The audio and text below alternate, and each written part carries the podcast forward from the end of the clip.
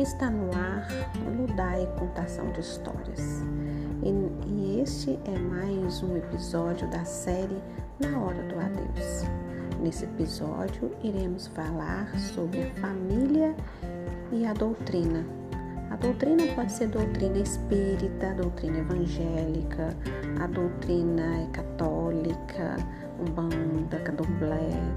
Gente, não importa o que importa é a gente fazer o bem e fazer aquilo que Jesus nos ensinou. Isso que é importante, não é a religião, né? A religião é só um meio, mas o nosso coração é que tem que mudar, que tem que praticar o bem e praticar o amor que Jesus nos ensinou. Então, vamos à história?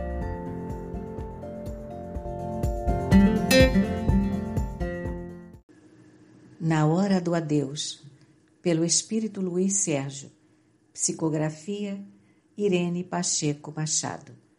Capítulo 19 Um homem sem Deus. Logo, estávamos em uma capela chamada de Especial.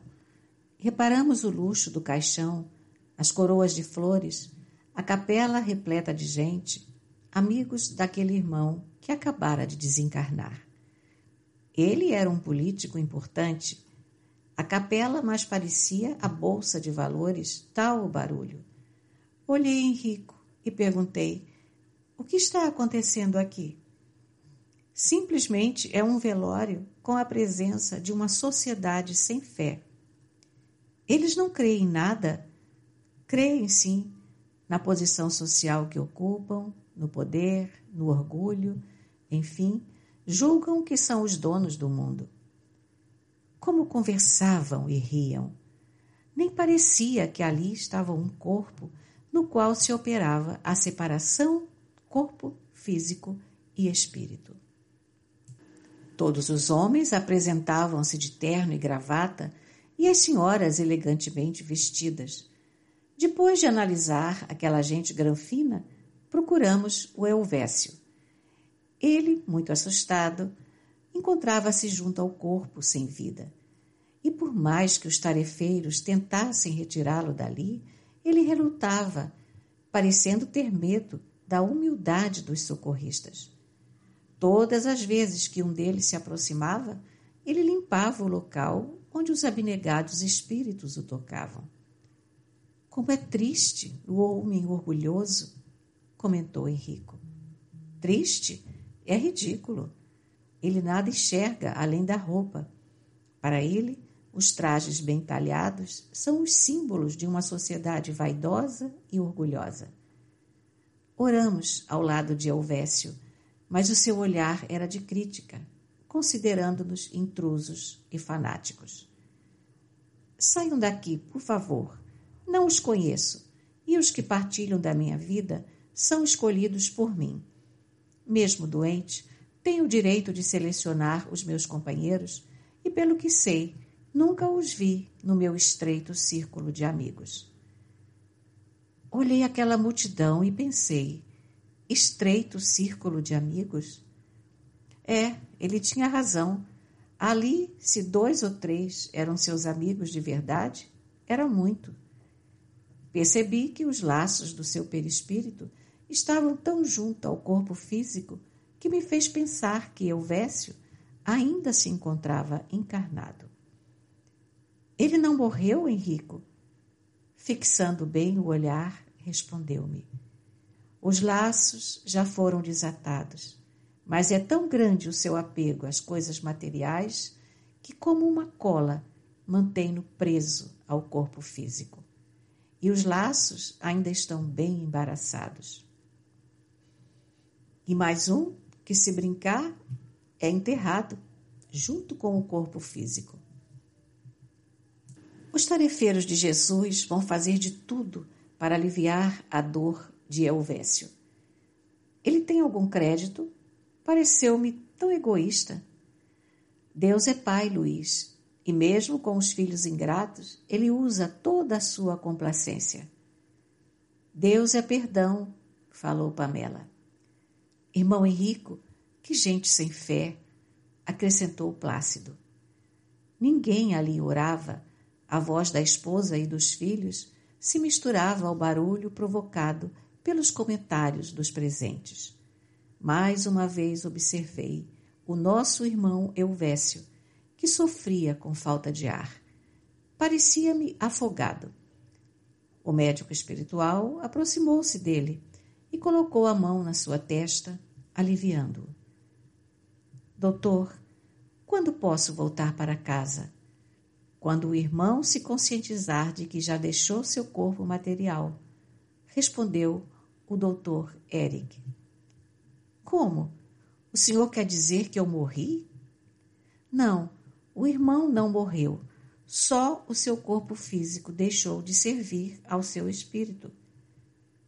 Estou vendo tudo e este corpo não é meu? Sim, mas se aguçar a visão, vai perceber que seu corpo físico se encontra deitado em uma esquife. Nesse momento, ele se deu conta da realidade e tentou dali sair, não o conseguindo. Gritava, gritava. Tentamos ajudá-lo, porém, quanto mais gritava, mais se embaraçava nos laços da liberdade ou da prisão. Olhando em total desespero, percebemos que os laços que unem o perispírito ao corpo físico estavam sem condição de voltar para o corpo perispiritual ao qual pertence e que, graças à encarnação, eles se unem ao corpo físico. Lembrei-me da questão encontrada em A Gênese, capítulo 11, item 18, que fala que os laços fluídicos, que são uma expansão do perispírito, ligam-se ao óvulo fecundado e vão presidindo a multiplicação das células, dirigindo a formação do corpo. Quando este se completa, está inteiramente ligado ao perispírito, molécula a molécula. Agora não estava ocorrendo nada ali, o que se dá quando o homem bom e sem apego ao corpo desencarna. No momento em que ocorre o desligamento dos laços do perispírito e se alojam novamente nos centros de força, enleados como se fosse uma espiral. Mostramos um desenho. Por que dizemos laços e não laço? Alguns indagam, porque vários laços são os intermediários: perispírito, corpo físico. E assim, os laços partem dos centros de força que se encontram no perispírito. É ele, o perispírito, que serve de intermediário entre o espírito e o físico. Para um melhor esclarecimento, recorramos a O Livro dos Espíritos, parte 2, capítulo 3, questão 155. Como se opera a separação da alma e do corpo? Rotos os laços que a retinham, ela se desprende.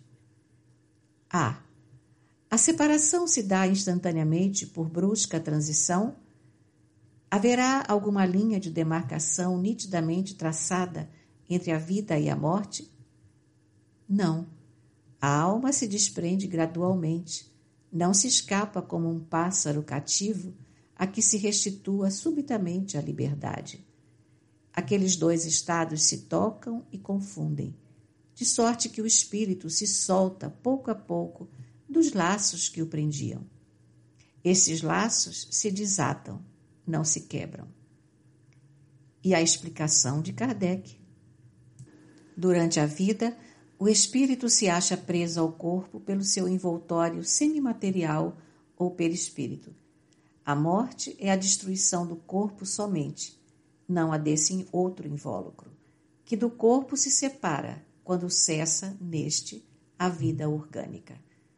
A observação demonstra que no instante da morte, o desprendimento do perispírito não se completa subitamente, que ao contrário, se opera gradualmente e com uma lentidão muito variável, conforme os indivíduos.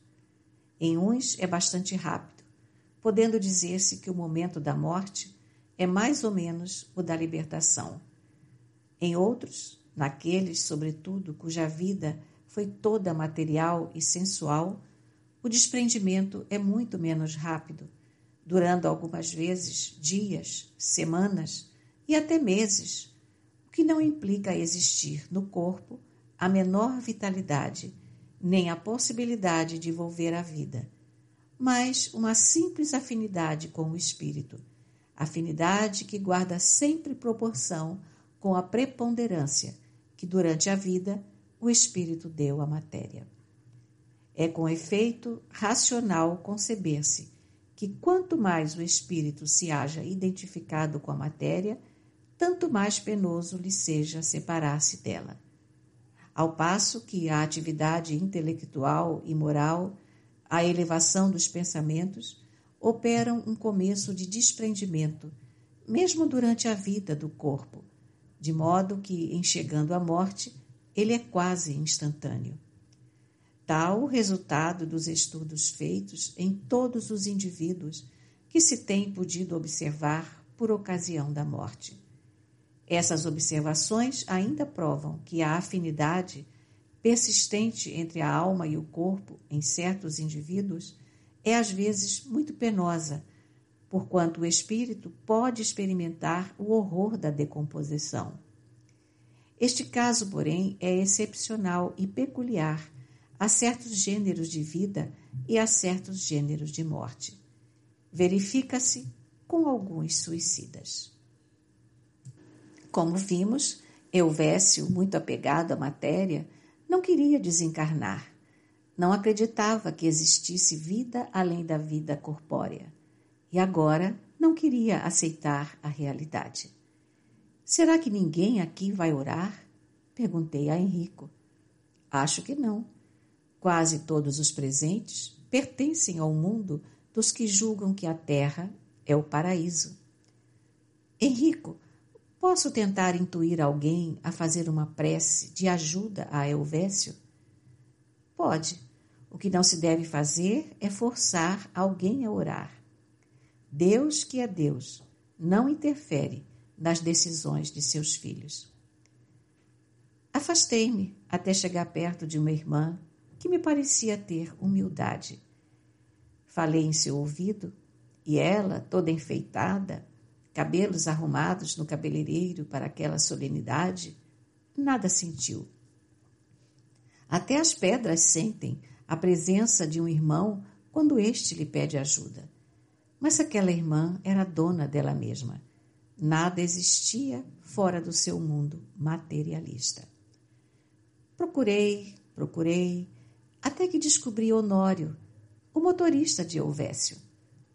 Implorei-lhe falando sobre seu patrão, o quanto ele estava sofrendo.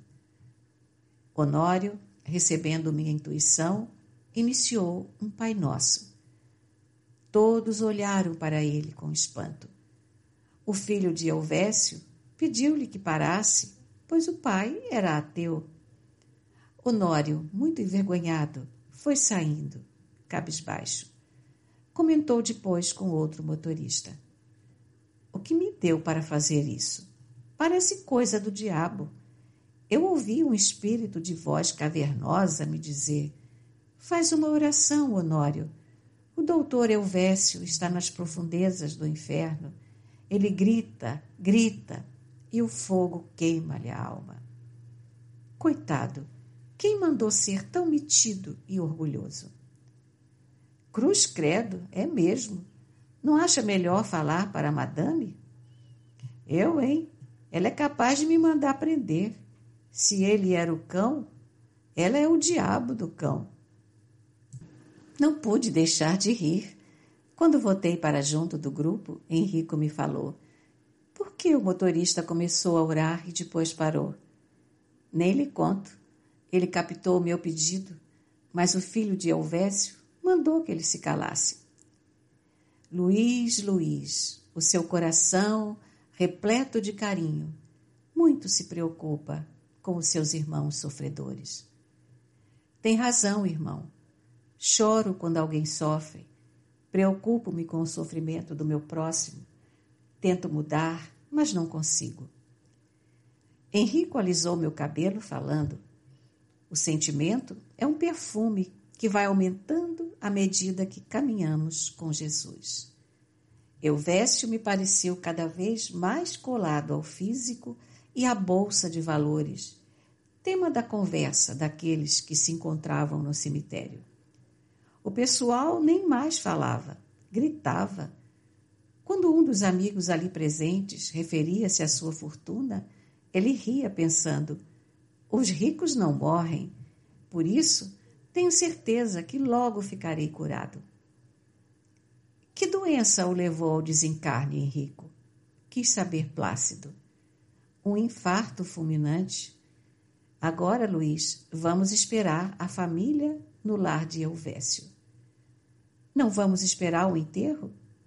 Não, aqui não, mas o acompanharemos de onde estivermos. Olhei aquela multidão e pensei: como tem neguinho que em nada crê. Na hora que busquei um amigo para ajudar Elvésio, nem sua família lembrou-se de Deus por um instante sequer. Que casa a de Elvésio! Um verdadeiro palácio. Ficamos no jardim, logo adentramos o salão.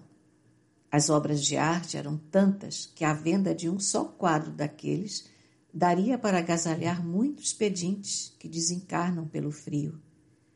Vimos cinco empregados, todos uniformizados. A esposa, as duas filhas e o filho, Euvecinho, chegando da capela. Estou exausta. Vocês viram o desembargador fulano de tal? Mamãe é senador. Que gentileza! Assim, eles, envaidecidos do enterro de Elvésio, só falavam nisso. Quantas flores! Toda a cidade compareceu. Também papai era um grande homem. Benza a Deus, falei, pois vocês nem imaginam o sufoco que o grande homem está passando. Nisso retornei mentalmente ao cemitério e vi, debatendo-se em desespero, aquele irmão que o dinheiro dominou tanto que lhe ofuscou a consciência. Se agora a família reunida orasse pela paz de Elvésio, ele receberia alívio para o seu desespero, ponderou Henrico. Mas logo o filho, as filhas e a esposa foram ao escritório de Elvésio fazer um levantamento dos seus bens. Estavam com muita pressa, não queriam perder tempo. Enquanto isso, um homem desesperado, apegado ao seu corpo já sem vida, debatia-se sem saber o que fazer. Henrico, Elvésio está sofrendo só porque é egoísta? perguntou Plácido. Não, ele furtou a nação. Quando andava em seu belo carro, jamais olhava as crianças mendigas que lhe estendiam as mãos em busca de ajuda. Em um país de famintos, ele jamais teve compaixão por seus irmãos, que na miséria nada têm para comer. Euvécio passava por cima de tudo. Só o dinheiro e seu conforto lhe davam alegria. E ninguém vive eternamente junto à riqueza. Feliz do homem que faz do coração um banco repleto de amor ao próximo. O homem era fogo, hein? Falei. O fogo da ganância não o deixava praticar a justiça. Ele fazia suas próprias leis, a todo dominava, era um homem muito influente.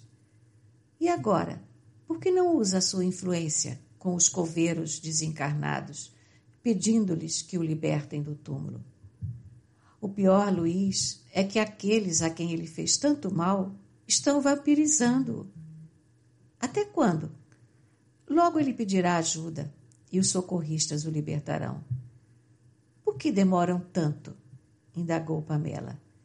Simplesmente porque Elvésio não quer ser ajudado. Viveu sempre tão dono da situação que agora julga que o seu dinheiro irá libertá-lo. Também, com uma família dessa, quem se salva? A mulher nem parecia que acabara de viuvar.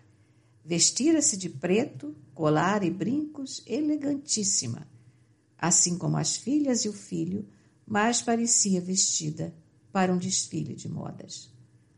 Será que ela vai chorar? perguntei. As lágrimas não são necessariamente demonstração de sentimento, respondeu-me Henrico. O que vale é o coração repleto de saudade e de amor. Se eles o amassem verdadeiramente, como ajudariam? Os filhos foram criados longe dos pais e não desenvolveram o amor filial. Cada um nesta casa tem o seu projeto de vida. A esposa tirava férias com os amigos, deixando marido, casa e filhos. Os filhos não davam satisfação para os pais. Euvécio vivia mais tempo fora do que em casa, buscando projeção social. O dinheiro é o tesouro desta casa. Quando um ente querido parte, é triste ver a família devassar os seus pertences. Quanta falta de respeito! Se ninguém gosta que mexam em seus objetos, por que só o desencarnado nada sentiria? Será que a morte tirou-lhe todas as imperfeições, uma delas o apego às suas coisas? Digo sempre, Henrico, a família deve esperar um tempo para jogar fora os papéis e doar os objetos daquele que se despediu do corpo físico. Plácido, o nosso companheiro, que quase não se manifestava, calado o tempo todo, perguntou a Henrico: Por que os espíritas não procuram orientar aqueles que buscam o consolo para que não aconteçam esses tristes fatos que estamos assistindo? Plácido, falei, se houvesse nem crê em Deus, imagine se vai acreditar nos espíritos. Estes são para ele as almas do outro mundo. O mal da humanidade, argumentou Henrico, é que ela julga que a morte é o fim e que poder, projeção social, beleza, conforto, saúde, tudo isso é eterno. Muito materialista julga que só o vizinho adoece, sofre e desencarna. Ele não, nada lhe acontecerá. Voltei a olhar aquela família. Depois de separar tudo de Elvésio, o mordomo avisou que ia servir o jantar. Todos foram tomar banho e trocar de roupa. Quem os visse se assustaria, pois parecia que iam a uma festa. Henrico convidou-nos a acompanhá-lo. Para aquela família, nada mudou. Na mesa do jantar foi retirado apenas um prato. Na verdade, Acho que eles nem estavam sentindo a ausência de Elvésio. Poucas vezes ele ali estivera junto à família. Estava sempre correndo atrás do dinheiro. Olhei mais uma vez para acreditar no que via. Confesso que é demais para minha cabeça a indiferença total por aquele que fora o chefe da família. Luiz, não é certo o grito, o choro, o desespero, argumentou Henrico. É certo a indiferença? Não, mas cada um reage à sua maneira. Conhecemos uma família espírita que, quando um deles volta para o mundo espiritual, eles cantam e festejam. Que, Henrico? Fazem festa? Estranhou Pamela. Claro, Pamela. Tem mais maluco por aí do que gente equilibrada, acrescentei. Evolução, Luiz Sérgio, corrigiu-me Plácido. Quem sabe eles são tão espiritualizados que se sentem felizes em saber que um deles foi para junto de Deus. Pode ser bonito, ser evolução, mas o coração, quando se separa de um ente querido, bate tão forte que estremece o corpo. É a saudade que chega fazendo doer as almas daqueles que ficam e do espírito que voltou para a espiritualidade. Você é muito amoroso, não é, Luiz Sérgio? indagou-me Pamela. Sou autêntico. Quando choro, choro. Quando me encontro alegre, grito de felicidade. Talvez ainda sinta tudo isso porque convivo com os encarnados. Não, irmão, respondeu Henrico. Cada ser possui a sua personalidade e feliz daquele que ama intensamente o seu próximo. Agora, voltemos ao cemitério. Vamos ver o que está acontecendo com Elvésio. Já separado do corpo físico, Elvésio relutava em aceitar a ajuda dos socorristas. Era uma cena difícil de acreditar. Sentado na lápide, com a mão no queixo, Elvésio parecia alheio, como se tivesse sofrido amnésia. Seus familiares desencardados, também materialistas e orgulhosos, não conseguiam aproximar-se dele. Já era noite na estação do adeus e uma brisa suave acariciava os nossos rostos. O luar dava àquele jardim de corpos físicos em decomposição a certeza de que Deus é soberanamente bom e justo. Enquanto estávamos ali, pedi permissão para chegar junto a Elvésio.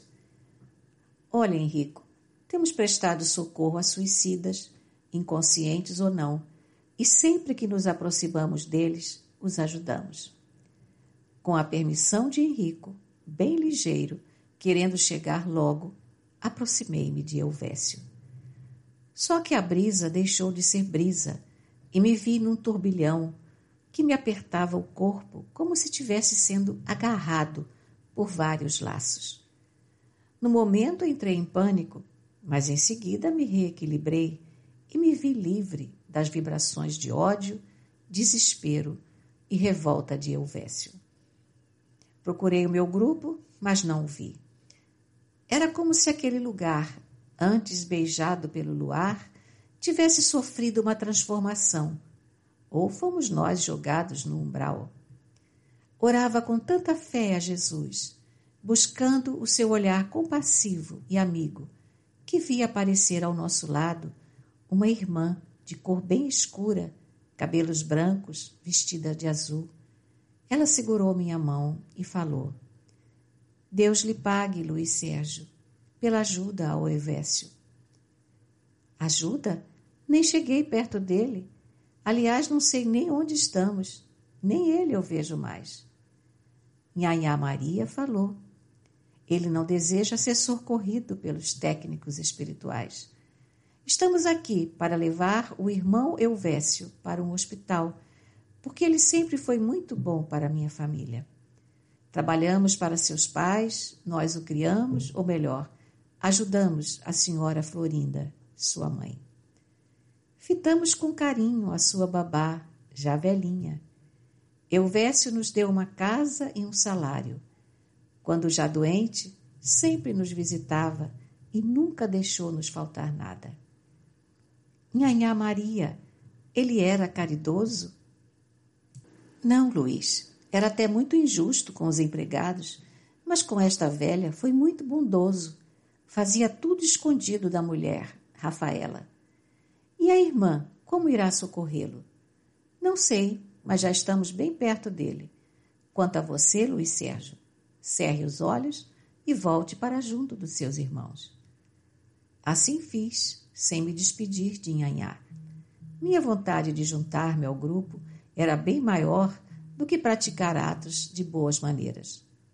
Ao voltar, encontrei-os orando Henrico nada falou e eu reclamei. Como, Henrico? Vocês me deixaram cair nessa armadilha. Deixamos? O irmão nem esperou as instruções. Achou-se capaz de praticar auxílio sozinho. Desculpe-me, pensei que fosse fácil. Não é, Luiz. Euvécio não deseja ser ajudado. E depois, a pressa é como um carro sem freio não tem controle. Pressa é o que tem hoje a juventude, drogando-se e por isso tudo perdendo, principalmente a dignidade. Espero que com o acontecido o irmão aprenda a se preparar melhor para prestar auxílio.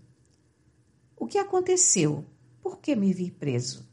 Simplesmente porque a casa mental de Euvécio está repleta de laços ameaçadores e quando ele sentiu sua presença, foi o que a mente dele projetou, tentando se proteger. Meu Deus, livra-me sempre de todos os males. Onde ele está que não o vejo? Olhe, bem ali. Euvécio continuava bem junto de nós. Só que desta vez vimos o Nhanhá Maria tentando chegar junto a ele. Onde eu estava, Henrico? Pareceu-me um umbral. Você, Luiz, entrou na faixa vibratória de Euvécio. Esse é o mundo onde ele, no momento, se encontra. Henrico, ele está sofrendo muito. Nada podemos fazer. Estávamos orando por Elvésio quando vimos um grupo de quatro pessoas aproximar-se de uma sepultura. Forraram-na com pano branco, colocaram bebida, comida, enfim, muitas coisas. Cantaram e fizeram prece. Elvésio, quando viu os encarnados, buscou-os, dizendo: Obrigado, estou morrendo de fome. O que vocês trouxeram? Os quatro se assustaram. Ao verem Elvésio, saíram correndo pedindo ajuda. Um deles caiu em convulsão. Henrico me segurou, julgando que eu ia correndo em direção a ele para auxiliá-lo. Mas, se parado ali estava, parado fiquei. Depois do que me aconteceu, jamais terei pressa em ajudar alguém. Henrico segurou a fronte do irmão que se debatia, ajudou-o a levantar-se e o levou até a porta do cemitério. Ele ia andando de olhos fechados, com medo de enxergar Elvésio outra vez. Henrico, ele julgou que você fosse um encarnado, pois a vibração de um bom espírito não dá medo, só tranquilidade. Os outros o esperavam no portão e ele partiu furioso para cima dos companheiros. Por que me deixaram? Um deles respondeu: Você viu aquele morto? Cheirava tão mal e que mau aspecto. Nem fale, quero esquecer o que sucedeu aqui. Estou é feliz, pois todos os médiums dizem que não tenho mediunidade. E hoje o que vi? dois espíritos, um morto fresquinho e uma preta velha. Que glória! Eu jamais quero ver outra vez o que vimos hoje, afirmou o terceiro. O que você viu? Primeiro soprou um vento forte, depois aquele homem desesperado, louco de fome, apareceu e uns braços fortes me seguraram. O lugar foi ficando enfumaçado Aí uns olhos de fogo me olharam e o vento me derrubou. Você viu isso tudo? Como nós não vimos? Ouviu, Luiz? Esse é o seu coleguinha. Passou pelo mesmo que você, brincou Pamela. Por que só ele sentiu o que senti, Henrico? Esse irmão é um bom médium. Pena que nada faça para elucidar sua alma. Gosta do espiritismo porém não deseja trabalhar. E os outros? Viram e de hoje em diante ninguém vai suportá-los. Serão videntes de um espírito só, não é mesmo? Todos riram. Buscamos Elvésio e vimos que ele, por mais que tentasse comer, não o conseguia. Não sabia como fazê-lo e isso desesperava. Foi quando uma voz suave lhe chegou aos ouvidos. Eu, Vecinho, como pode? Só Nhanhá me chamava assim, mas ela já morreu. Nisso, ele viu Nhanhá e ela beijou suas mãos, dizendo: Vim buscá-lo. Para onde você vai me levar? Diga que eu não morri. Estou com fome e por que não consigo comer a comida que aqueles homens trouxeram para mim? Primeiro, o irmão não morreu. O irmão está vivo. A morte não existe. Depois, venha comigo, que o alimentarei. Essa comida o irmão não pode saborear. Não foi feita para o senhor. Ela foi preparada para outros irmãozinhos. Nhanhá, pelo amor de Deus, tire-me desse inferno. Irei levá-lo, mas antes vamos orar. Lembra quando orávamos juntos? Ele a abraçou e chorou muito. Faz tanto tempo, Por que, minha boa Nhanhá Maria, Deus não manda os sacerdotes contarem o que acontece após a morte? Eles falam, Euvécio, mas muitos homens ignoram as palavras de Deus. Mas eu sempre compareci a missas festivas, mas nunca procurou Deus dos seus irmãos. E quando ia assisti-las, nem ouvia o que pregava o sacerdote. Às vezes esperava acabar o sermão para entrar na igreja. Que religião é a sua, Nhanhá Maria? Pertenço à casa de Deus, onde ninguém briga por religião, onde todos nós somos filhos dele, onde o homem vale por aquilo que plantou na terra e no coração das pessoas. Nhanhá Maria saiu, amparando Elvésio, e nós ficamos orando. Estamos de volta e nesse episódio nossos amigos nos explica e fala de um irmão que teve um comportamento cristão e do respeito entre as religiões. E este episódio foi muito esclarecedor, né? Espero que todos tenham gostado. E também fala né, da, dos familiares que não respeitam a religião do, da pessoa que morre. A gente tem que respeitar, porque é como eu falei com vocês no episódio anterior, não importa que a religião que a pessoa seja, porque a religião não salva ninguém, né? A religião é um meio, um meio para te levar, né, a praticar o bem, a ter fé, é isso. O meio, a religião só é um meio, né? Tanto a espírita como a católica, como a evangélica, como umbanda, candomblé, né? O que importa é o seu coração. Que Jesus quer o seu coração. Ele pergunta se você está só ouvindo ou você está praticando. Você só está rezando, louvando ou está ajudando um irmão, está ajudando as pessoas que estão dentro da sua casa, está respeitando o seu filho, seu marido, ou o marido está respeitando a esposa, está respeitando o seu filho. Como se diz, não adianta nada você ir para religião, para a igreja, chegar lá, ajoelhar, orar, orar, orar, rezar, rezar, rezar, ou então na igreja religião espírita, né? Fazer, né? Ir lá, falar bonito e tudo, fazer as tarefas e tudo, mas chega em casa você é outra pessoa, não respeita a esposa, ou então a esposa não respeita o marido, não respeita os filhos, né? Não pratica, né? Só fala da vida dos outros, só fala coisas negativas, então não vai adiantar nada. Então a religião, ela só é um meio. A gente tem que nos transformar por dentro, praticando a paz, o amor, a serenidade, a alegria, a brandura, como se diz o lema. O meu lema é assim, né? Eu adotei esse lema para mim. Eu quero ter paz. Eu não quero ter razão. Razão eu deixo para o outro. O que eu preciso é de paz.